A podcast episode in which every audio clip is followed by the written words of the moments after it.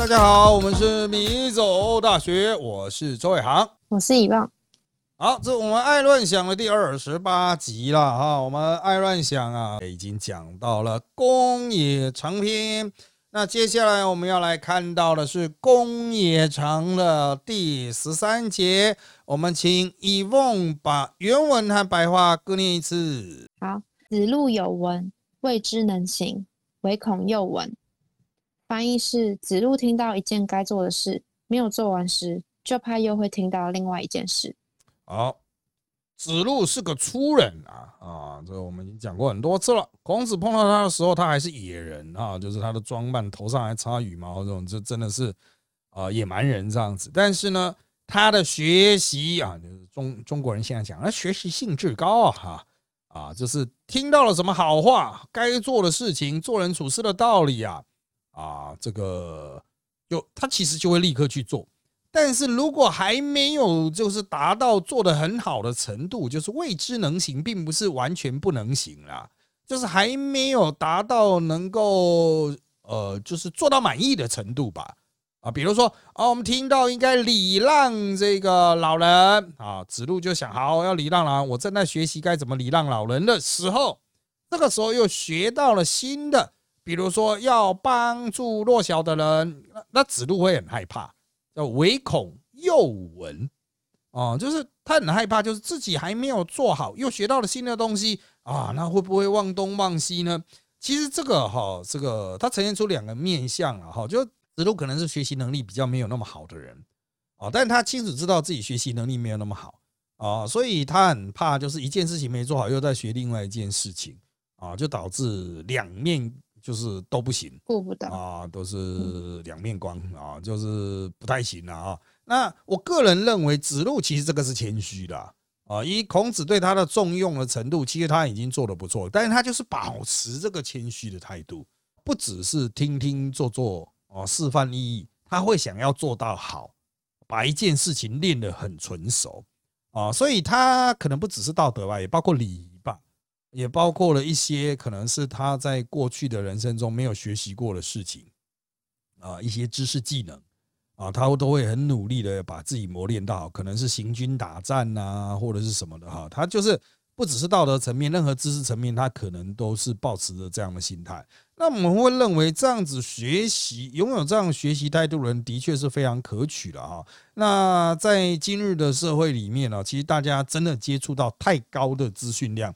要学的东西太多了，以至于嗯，都是这个也没做好，那个也没做好，什么都是半吊子啊。不过也不一定是每一样都要发展到非常高峰，因为春秋战国时代，它的社会还是比较嗯，要讲就是分工明确的啊。像你作为一个社会角色，你就只需要做某些事情，其他的事情会有人去做哦，就是。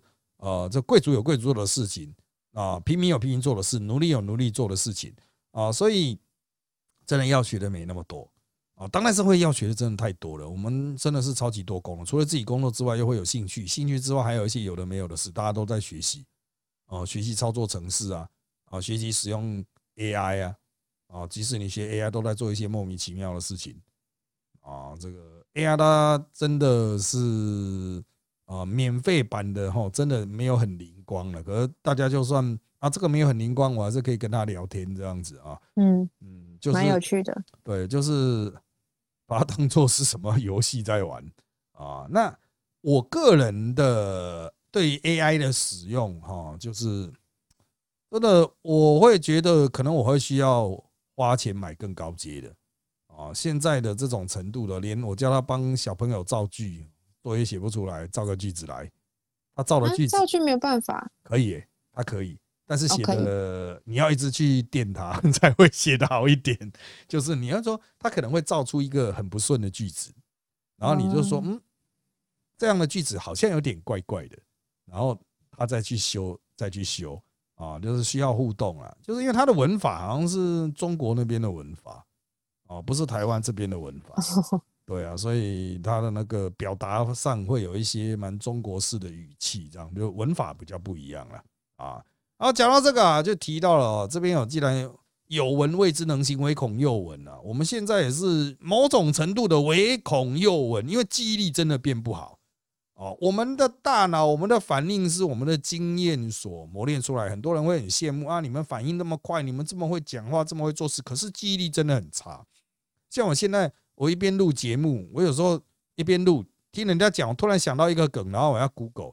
然后在 Google 到一半，又人家要讲到一件事情，我想到一个关键词，我要去 Google，结果前面的那个我就忘了。干，我刚刚到底在 Google 什么？啊，就是才才输入一个只剩的还没输入，就他妈又听到新的。哦，就是老实说，有时候我现在发现用手写还比较，就把重要东西先全部都写下来，然后回来再来处理。所以我觉得哈，真的需要一个软体或是一个界面，真的很方便。像现在手机手写其实还没有到非常方便哦。那在不能讲话的环境，像我们在录影不能讲话环境，就只能透过手写啊。这种快速抄录，当然啦，那个我用苹果手机，它按 iOS，它现在有一个可以随时那种速记的那个 app 啊，你就直接把它打开，你直接可以用手写去记下一大堆垃圾事情这样子啊。可是真的哈，现在的记忆力的问题是，等到我把那个软体打开。他妈，我就忘了，就是看到底刚刚我把这个打开起来，到底是要记什么？哦，真的很痛苦啊，要把整个脉络重新想一次。等到我想说啊，对对对对对，刚刚是要去查什么什么什么。等到我真的去查的时候，然后他们又有新梗出来，啊，所以其实，哎，我所处的环境真的会有很多很有意思的东西。我都想说，到底有什么中药吃了大脑可以醒一点的？啊，这个感觉好像会让大脑醒的东西很少。啊，大家都是只是提神而已啊，没有让大脑更加清醒。然后人家会说啊，有小朋友吃那什么聪明药什么的啊，什么利他能吧，而对我们这种没有用。哦，我们现在就是真的大脑的那种训练越来越不足了，因为我们大脑都在用同一区了，对于这种记忆区真的是越来越废啊，过目即忘啊，人家过目不忘，我有个我小同学是过目不忘，我是过目即忘，到底跟他讲了什么？哎，连那种名字都想不起来，那个、那个、那个、那个、那个啊，就是坐在旁边的人都是想不起来他叫什么名字。这个、这个哦，这位哦，我隔壁的这位帅哥，这样听到讲这种话，就在场的先进门，就是干这家伙一定忘记名字，就是骗不了我了。我们在这个场合混很久了，你一定忘记了啦。哦，就很糗啊啊！那当然，主持人那个时候讲就啊是某某某什么的，那有一些该做的事情我们也会忘记啊。啊，像今天在录影的时候，我就同时在 Google，就是理论上我们应该早就该做了，就是高鸿安和李宗廷案子一个很关键的点叫回建筑。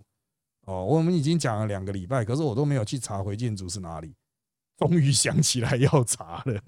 然后我一查才发现，靠腰我们有拍过啊，从前面经过，还是称赞说，干这是新竹最豪的豪宅了吧？啊，我们当时并没有联想到，哦，原来这个就是回建筑。啊，然后这个，呃，就这个这个要怎么讲啊？就是发生了很多恩恩怨怨啊，很多这个不可告人之事，这样子啊，一切都连起来了，真的是不错的房子了啊。可是要是我当时两个礼拜前就想起来要 Google 啊，早就把这个梗讲掉了，现在都已经来不及了啊，现在讲都已经那个 fewer 都没有了啊。好，那接下来我们来看《公冶长》十四篇，请一凤把原文按白话各念一次。好，子贡问曰：“孔文子何以谓之文也？”子曰：“敏而好学，不耻下问，是以谓之文也。”翻译是：子贡问孔文子凭什么获得文的称号？孔子说：“灵敏又好学。”向比自己学问差的人请教时，不觉得没有面子，所以称为文。好的，孔文子是魏国的大夫啊，魏国的官儿，他的谥号是文啊。那后代当然对于谥号谥法随时都在修改。那在孔子的那个时代，谥号谥法刚慢慢成型了啊，所以子贡就会去问说啊。孔文子为什么叫做文呢？他为什么可以拿到一个谥号啊？就死掉之后，人家封给他的啦，当做是一个纪念这样子啊，代表他一生的品性行仪的浓缩啊，就谥号。那这个孔子就说，这家伙啊，机敏聪明啊，机敏呐，啊，灵敏呐，然后好学。好学的意思哈，其实我们现在讲好学，就是很喜欢读书啊，很喜欢学一些技术啊之类。我们说啊，这个人啊，这个很好学这样。但在孔子的时代的好学是一种可能具有研究精神的人哦，就是他会去探究、争争争议各种的知识。为什么呢？古代的士大夫应该本身就已经是拥有最多知识的人了啊，那他可以做到大官。哦，然后还可以继续保持对于世界的好奇心，不断去研究各种知识，啊，这个才会比较接近孔子所说的好学，不只是限于学生呐，成人也会有好学。像我们现在就很少用好学去形容，呃，重要的官员啊，比如说啊，这个重要的官员某某某。呃，我们都不会不会用好学这两个字去形容啊，我们都觉得好学就是比较年纪小一点的人才会，学生啊，刚出社会的人啊，我们才会说他是好学啊。当然，所以这就代表孔子时代的好学比我们现在要大啊。那他这边就提到这个好学的重点叫不耻下问啊，这个也是我们现在很常使用的成语。不耻下问啊，就耻是什么意思呢？啊，就是这个觉得丢脸的意思啊。那这个我前一阵子在教我们家的小朋友，小学一年级的小朋友，什么叫做耻？解释耻这个含义啊，就是礼义廉耻的耻是什么意思呢？啊，因为他问了，我就说啊，耻的意思就是你做了一些不好的事情，你会觉得很害羞啊。这个是对于最初阶的人的解释，但是。下问这件事情又不是不好的事，为什么要害羞呢？啊，那所以他这边有提到不耻下问，就是一定当时有很多人耻于下问，去问那些不如己的人，去问那些程度啊这个不如自己的人，地位比自己卑下的人。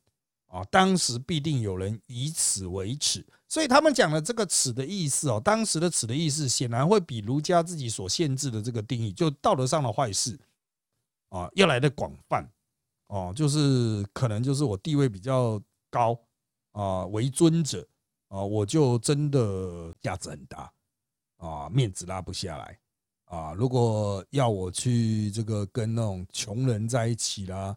啊，或吃饭呐，一起聊天呐，啊，会耻之，啊，就是会对这个事情感到非常的羞耻。但那这其实是一个错误的羞耻啊，所以这边的不耻下问哈，它指的是当时的耻，而不是孔门的那种耻啊。啊，孔门他的礼义廉耻的定义啊，哈，国之四维啊，呃，这个有另外的一个比较小的含义啊，仅限于道德上的道德直觉啊。好。那当然，因为不耻下问，就会学习到很多跟自己阶级身份不太对应的知识，但是显然非常的广博啊，到处都是学习嘛，到处都去学习，到处都去问啊，所以它可以视为文啊，是以是以谓之文也。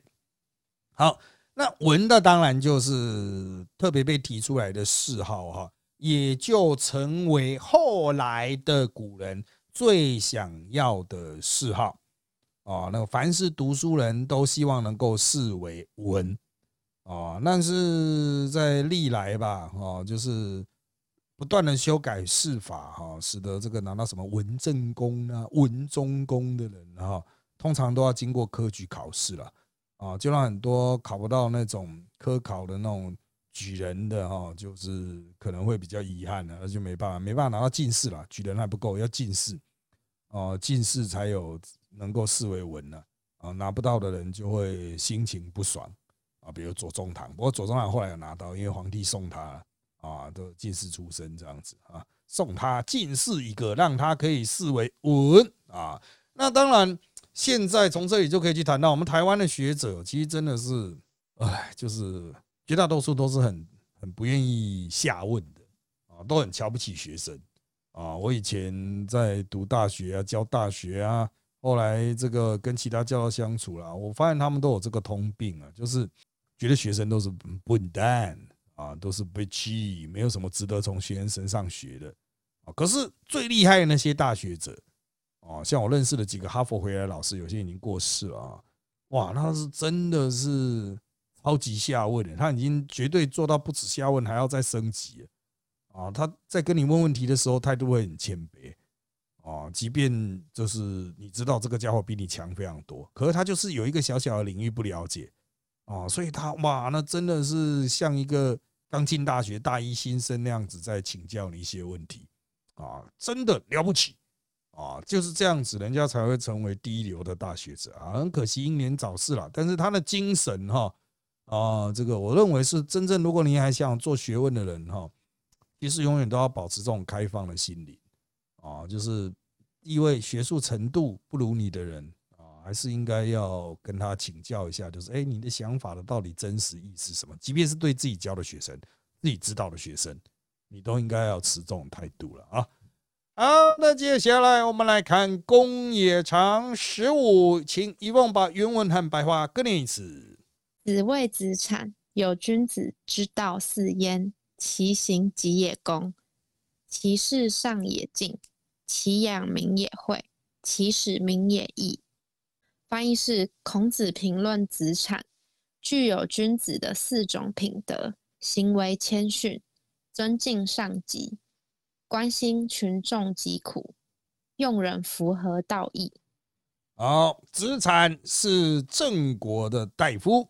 啊，也是非常有名的这个政治家啦，哈啊，那当时也是颇受推崇的啦，啊，他说子产有君子之道四焉，所以他把子产称为君子，或是说他已经拥有君子应该要拥有的四种德性，行己也恭啊，就是恭这个德性啊，什么叫行己也恭呢？做事情他的行为举止啊，啊啊，就是恭敬。的恭啊，就是你大概会知道它是什么样的感觉，就是这边的翻译叫谦逊啊啊，就是恭谨，应该说是恭谨啊。那世上也敬啊，对于君主呢啊的这个任何的动作都会带着敬意啊。好，其养民也会啊，这个惠就是施恩惠的意思啊。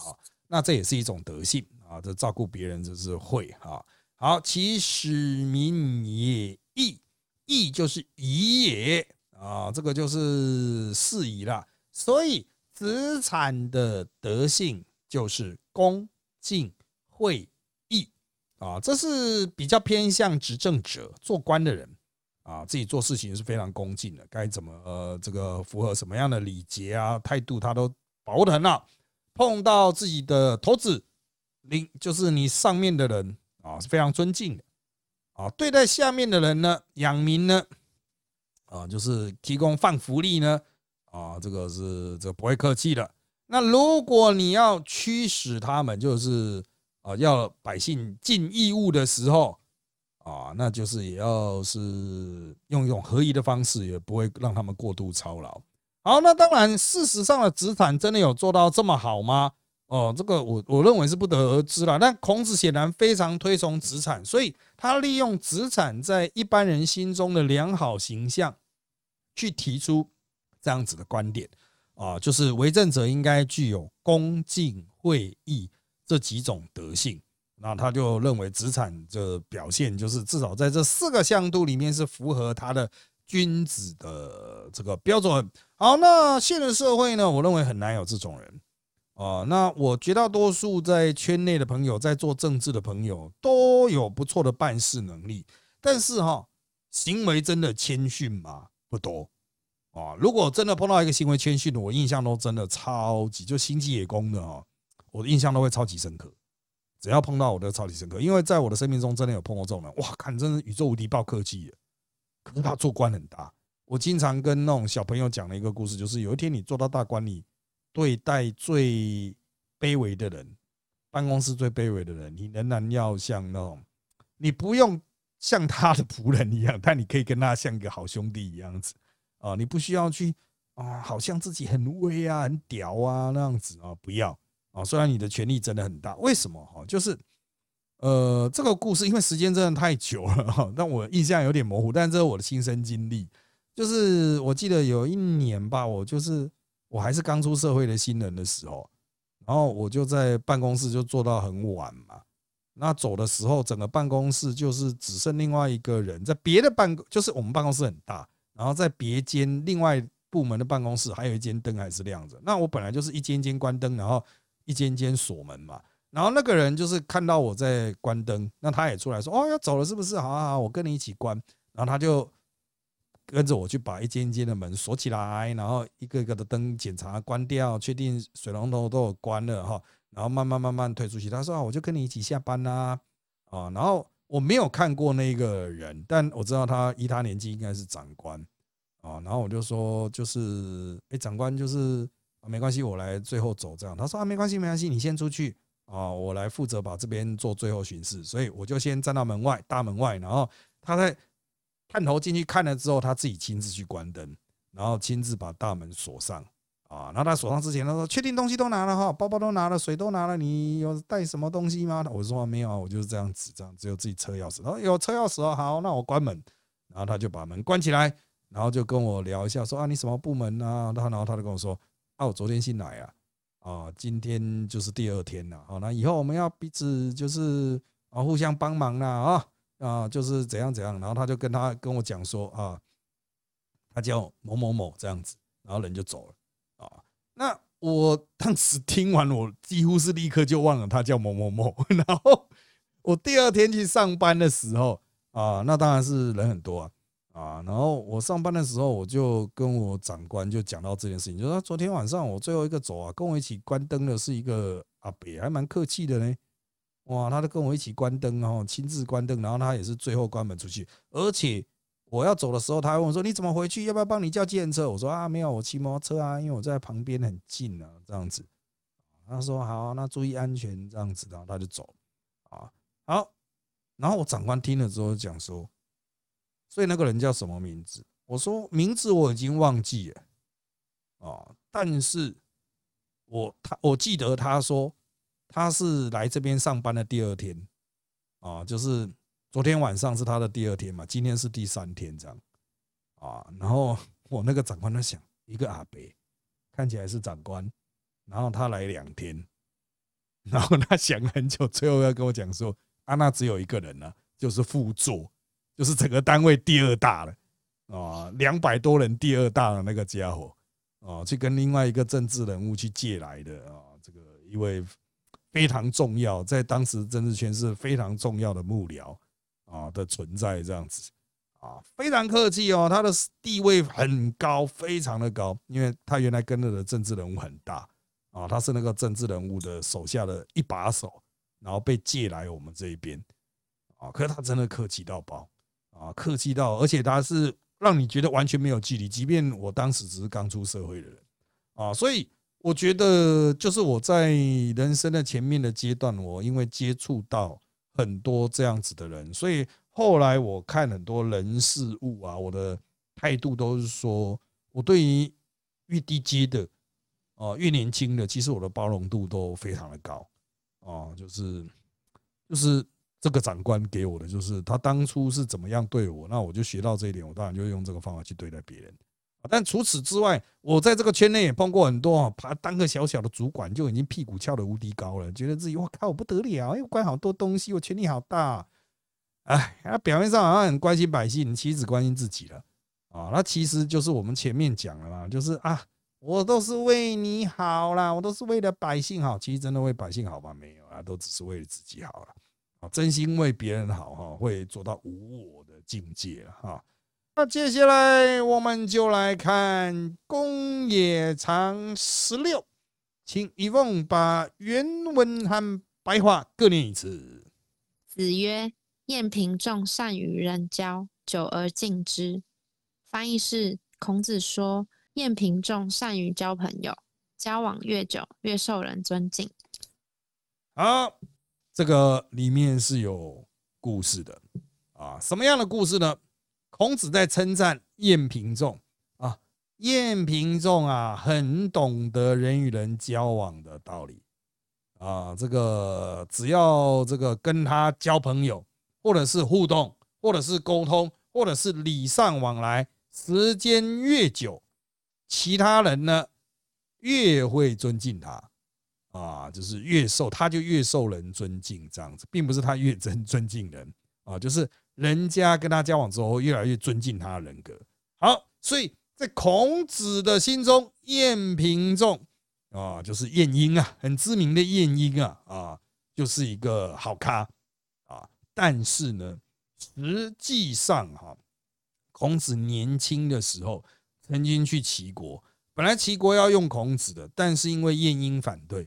啊，所以最后面是没有用孔子，所以在某种程度上，哈，晏平仲是跟孔子有一些过节的，但是孔子仍然去这个称赞他啊，所以这也凸显了孔子其实还蛮了不起的啊，就是哦，这个被人家排挤了啊，不受到人家的重用了，他还能够理解消化，然后去称赞这个当初反对他作梗的人。